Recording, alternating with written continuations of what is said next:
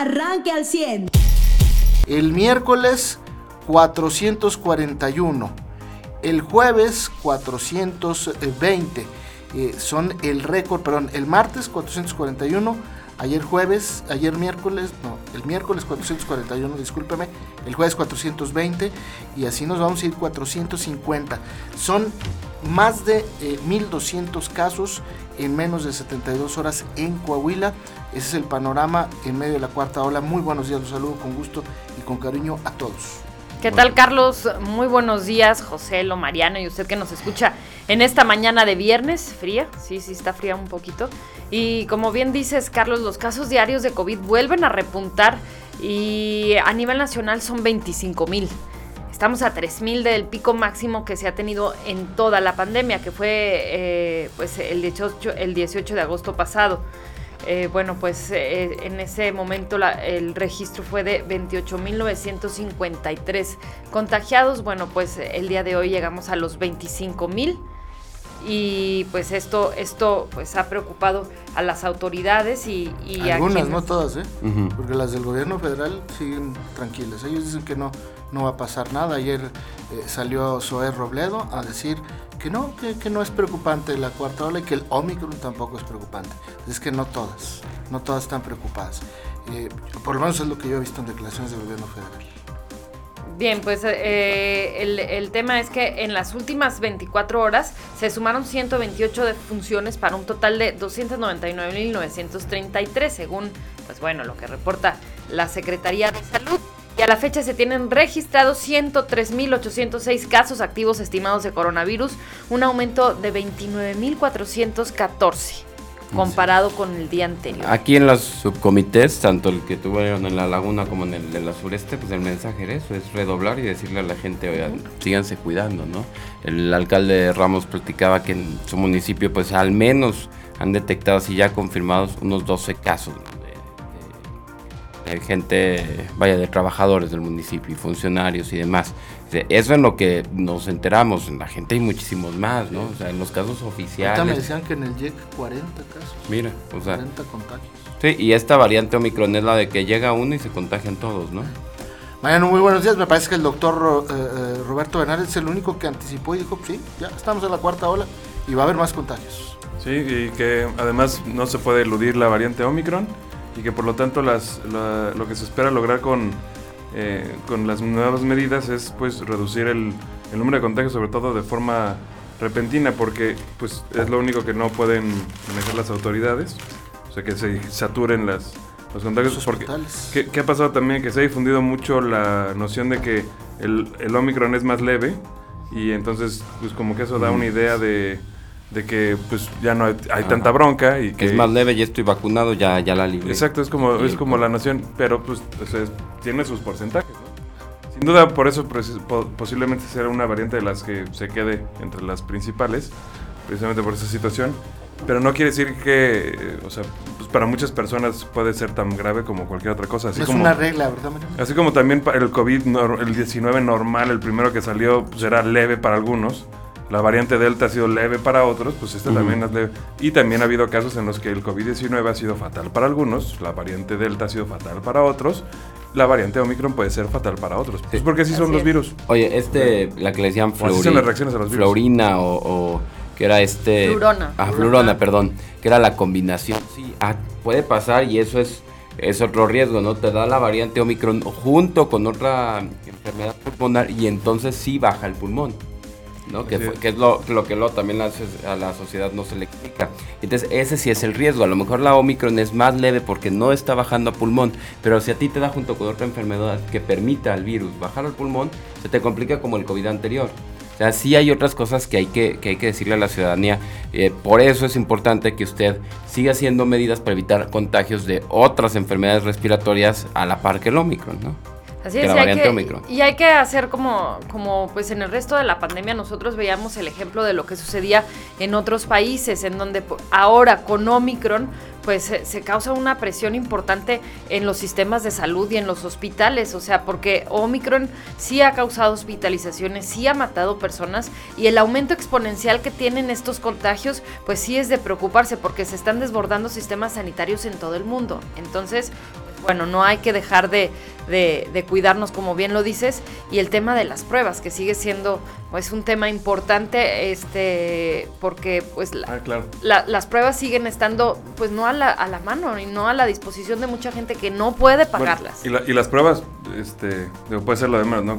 La mayoría de la gente pues dice, ah, sí, siento una gripa diferente o siento síntomas que no había tenido antes y puede identificar cuando tiene, cuando tiene COVID. Pero aquí, en, por ejemplo, en un estado como Coahuila, un país como México, donde todavía la variante Delta es la que está predominante, lo que es difícil, y es más cuando la secuenciación del, del virus no depende del estado, es precisamente eso. ¿Cómo saber? O sea, manda Coahuila, no sé, 100 casos de los que tienen, ¿no? De personas que estuvieron en Estados Unidos, que viajaron, que vienen en un avión, que fueron a alguna playa, etcétera, ¿no? Manda estos 100 casos al, Instituto Nacional en donde, de, Virología, en el cual se revisan y se secuencian los virus para ver si es variante Omicron en algunos casos.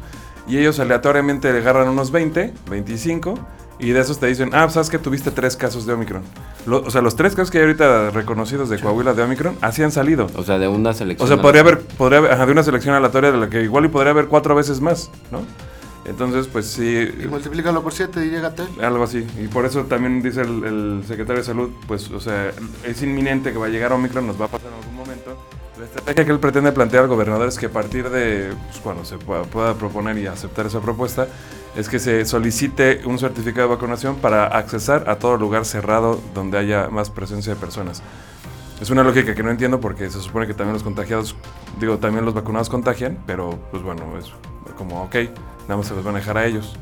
Entonces, o sea, el punto del secretario de salud pareciera ser que no se trata de, de no se contagien, sino se trata de nada más vacúnense y ya con eso le, le haríamos a lo mejor como Israel, que Israel dijo, pues, ¿saben qué? Como todos están vacunados, a la fregada que venga Omicron y que pase lo que tenga que pasar y ya. Es la estrategia de Israel. Aquí en México, pues obviamente no se hace eso, pues porque mucha gente no ni siquiera recibió las dosis en los tiempos este, que estaban no, marcados. No nos consta ni, que el manejo del, químico haya sido el correcto, ¿no? Ahora, en Nuevo León ya se eh, establecieron eh, medidas, eh, todos los lugares públicos al 50%, no hay que 70, todos al 50%. los estadios, ya pues, hoy, este fin de semana juega Rayados al 50% de su capacidad. Han pedido las autoridades de gobierno a los empresarios y a los comerciantes que difieran los horarios de entrada eh, eh, a los trabajos. Unos entran a las 7, otros entran a las 9 y otros entran a las 10. La intención, ¿cuál es? Pues es que no vayan todos juntos en el transporte público al mismo tiempo, ¿no? Vamos a ver si funciona, porque si Nuevo León ya encontró y ya vio, ya se dio cuenta que la cosa se va a poner eh, picuda. Aquí en Coahuila, aunque las autoridades no se han eh, pronunciado, pues ya la decisión, por ejemplo, de muchas escuelas es regresamos en híbrido. Eh, muchos trabajos ya están mandando a la gente de nuevo a su casa, a los que pueden mandar el home office. Y eh, seguramente, yo creo que en menos de una semana, se van a empezar a reducir nuevamente los aforos de lugares públicos, sobre todo bares y restaurantes. Porque, pues ya vemos que va en pleno crecimiento. 400 diarios en los últimos tres días no te hace pensar que vayan a bajar en los próximos y ahora pase, ¿no? Pues quien se tenga que cuidar de una manera, hágalo, ¿no? O sea, también no se espera que la autoridad le diga, ¿no? 25 mil personas a nivel nacional y la movilidad de la gente continúa. Es decir, o sea, la gente sigue viajando de un estado a otro, sigue, sigue habiendo viajes de negocios. Esta, y lo que preocupa a los analistas desde un principio sobre esta variante Omicron, pues es precisamente la rapidez con la que se contagia, ¿no? Y entonces, pues no, no descartan pues que, que haya problemas. La tendencia en México se anticipa a que hoy se van a superar las 300.000 muertes por COVID-19, según los datos oficiales. Si no es hoy, es mañana. Así es, y entonces, pues bueno, ya lo decían los analistas, eh, cuando empezó todo este tema de Omicron, decían, Omicron va a tocar las puertas de todas las casas. ¿Hace cuántos años?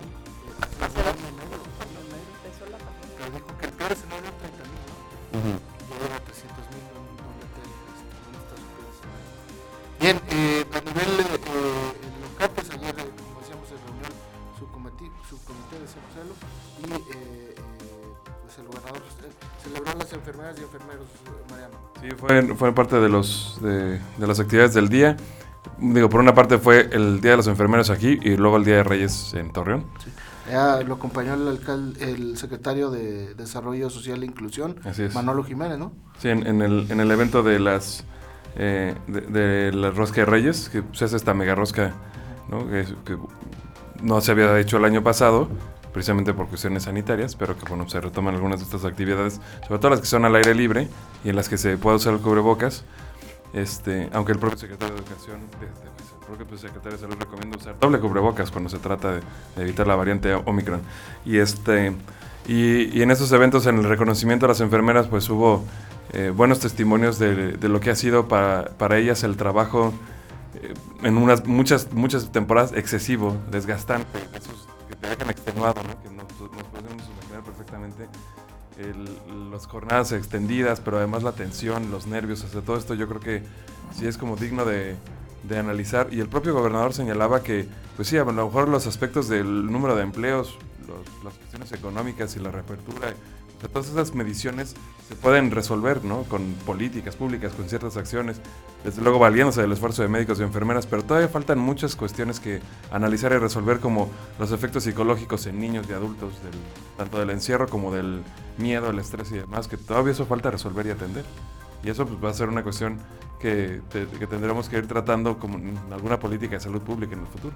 Así es.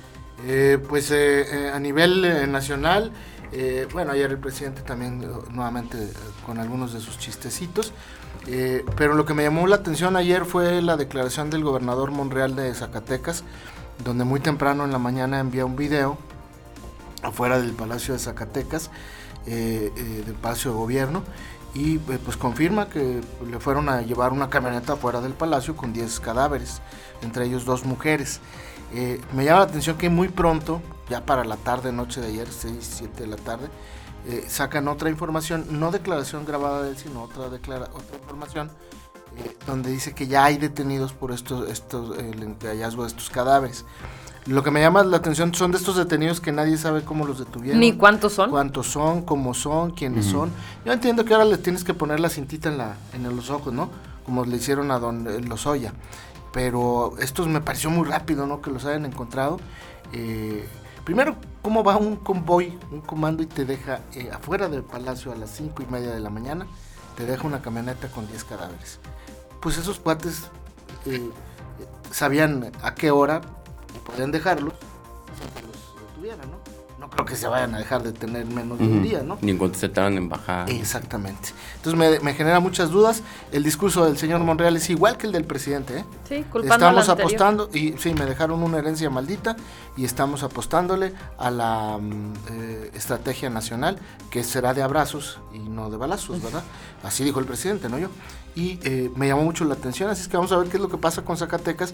Me llama mucho la atención por el tema del efecto hormiga, del que ya eh, eh, platicó alguna vez el gobernador de Coahuila y eh, del que ya pues se prepara, por ejemplo, el alcalde de Saltillo, donde dijo van a establecer, pues yo creo que va a ser ahí por Rocamontes, eh, una como una reserva para el ejército, ¿no, Mariano?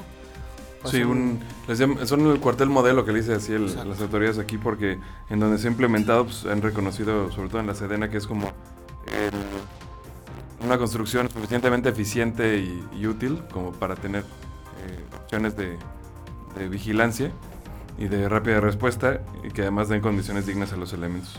Así es. Y, este, y pues es lo que se va a estar implementando tanto en San Antonio de las Alazanas como, bueno, cerca de San Antonio de las Alazanas, como en, en, el sur de la ciudad. Está impresionante, Zacatecas, este, digo, pues que es nuestra frontera sur de la ciudad, lleva en promedio 5 homicidios por día en lo que va del año. Uh -huh. O sea, el 7 de enero. Uh -huh. Exacto. Bueno, y en... Llevarían 35, ¿verdad? Uh -huh.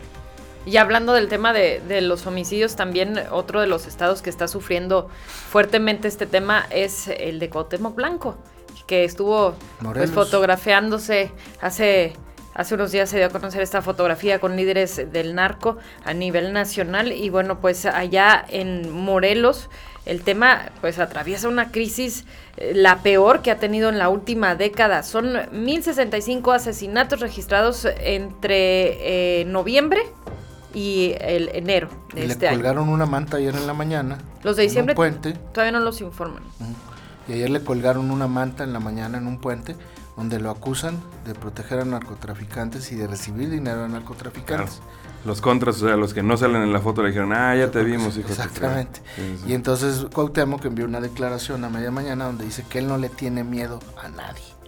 ¿quién lo protegerá? O su conciencia estará muy tranquila. Pues sí, crisis en Morelos. Ya han pedido la Comisión de Honor y Justicia o algo así que se llama del Congreso. Han solicitado ya al Pleno del Congreso, que no lo van a aprobar obviamente, que se investigue a Cuauhtémoc Blanco. Obviamente no va a pasar, ¿no? Pues es de la cuarta transformación. Entonces, pues ahí está, vamos a ver qué pasa con Cuauhtémoc y su estado, que está sumido en la violencia y en la en, pues, en muerte, ¿no? Lo mismo que Zacatecas. Así es. Volteamos a ver Guanajuato y están igual.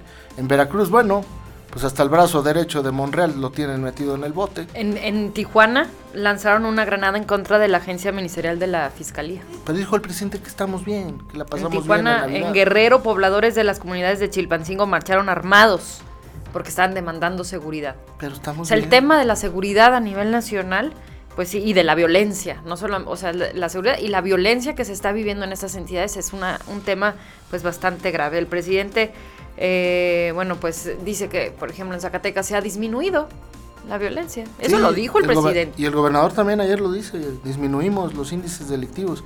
este, seis de los diez estados que gobiernan, que, perdón, seis de los diez estados con las tasas más altas de homicidio en nuestro país son gobernados por Morena.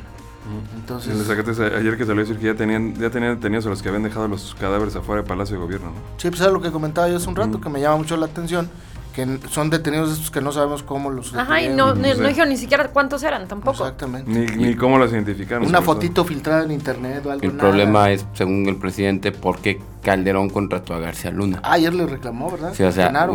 ¿por qué? No, no, no, enfoquémonos a lo que pasó hace ya, ¿cuántos son? Él lleva cuatro y seis anteriores, No, hace más de 10 Pero años. además Genarito está guardado en Nueva York. ¿eh? Ajá. O sea, ¿cuál Eh, es el problema? El problema es? ¿qué pasó hace una década? Explíquenos qué pasó hace una década. Güey, presidente, ¿qué está pasando ahorita en el país? Cuando tienes 30, más de 30 mil muertos al ¿Es año. la herencia maldita que le dejaron? Sí, claro. Así lo Pero dice. Su herencia ya fue hace tres Oye, años. ¿sabes señor. qué? Perdón, digo, esto va a sonar horrible, pero con Genaro García Luna había menos muertos. Con un criminal eh, incuestionable, ¿no?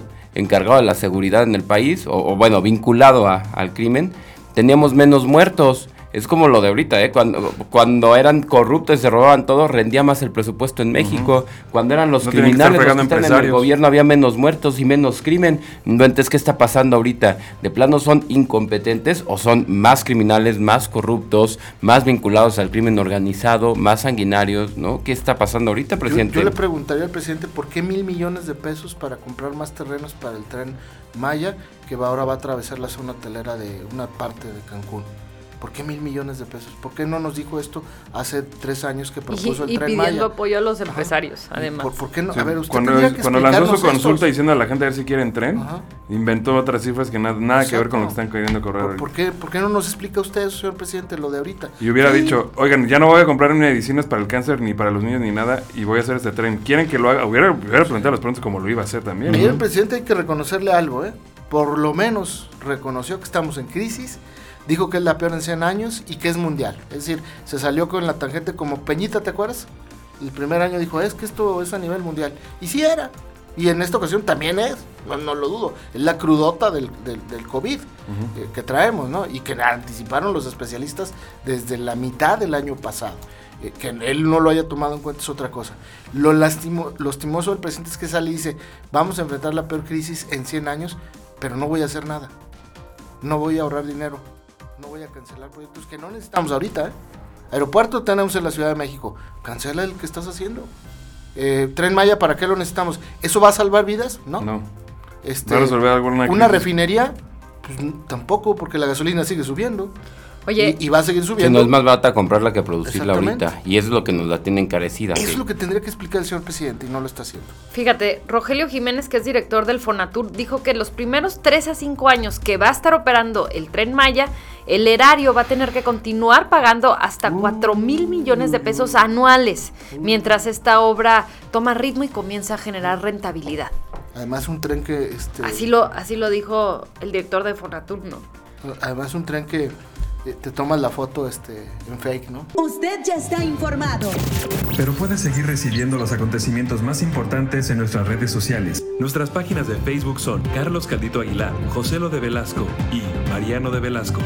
Al 100.